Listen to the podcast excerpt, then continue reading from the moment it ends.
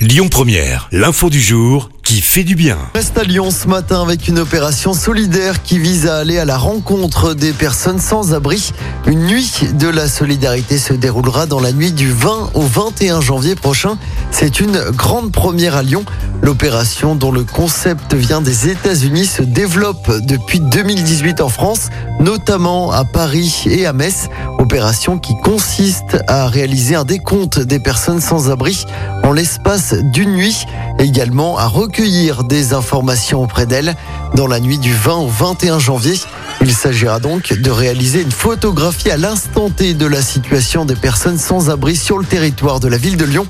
Chaque bénévole qui s'inscrit sera encadré par un professionnel du secteur associatif ou social.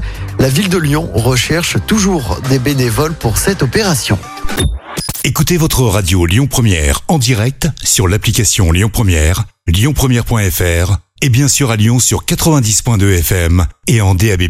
Lyon Première